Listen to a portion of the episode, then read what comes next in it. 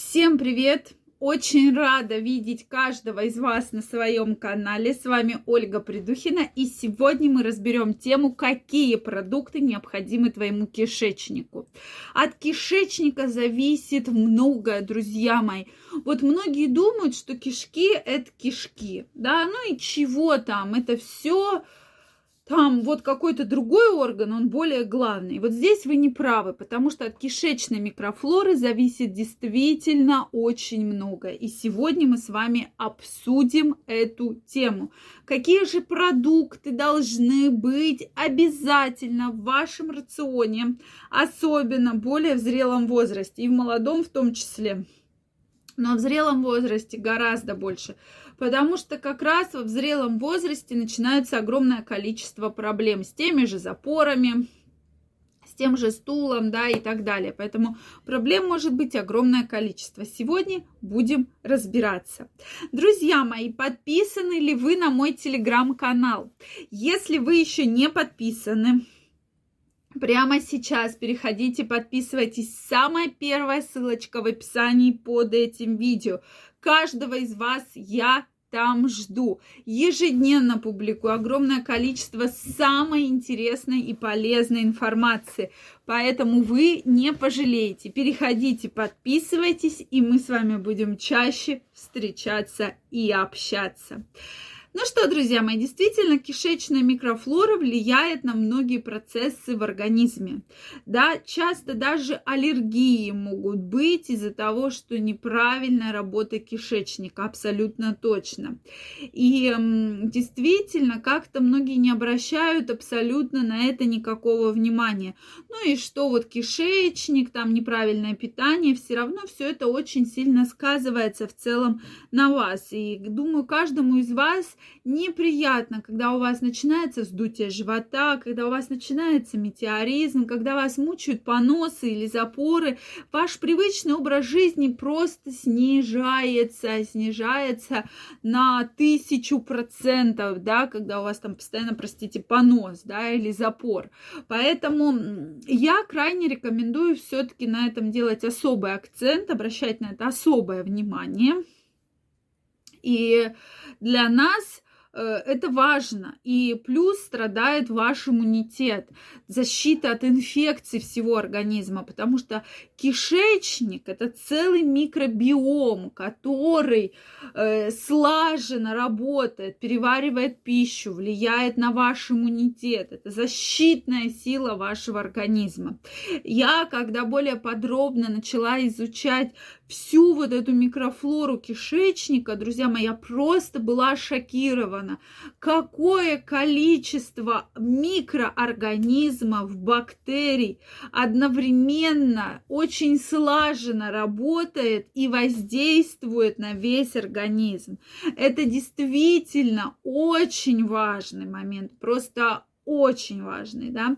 И я хочу на этом обратить ваше внимание, что все-таки за вашим кишечником, за вашим питанием следует следить.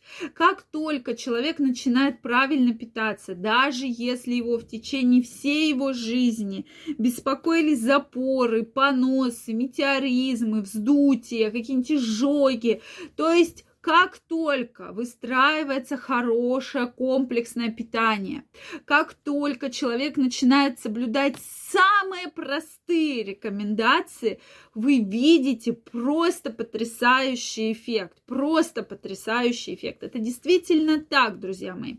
Поэтому на питание обращайте внимание, не только на питание, но и на питьевой режим.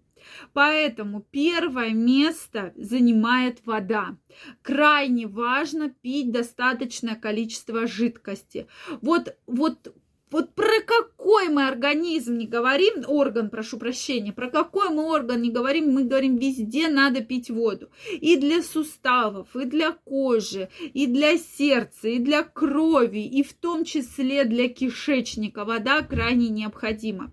Я крайне рекомендую вам пить обычную просто воду, не газированную. То есть, да, можно считать там суп водой, да, или какой-то компот, но не надо считать лимонады, газировки, кофе водой. То есть вода это вода, да, не надо ничего смешивать. Полтора-два литра пить крайне необходимо. Это действительно очень важно полтора-два литра в день выпивать.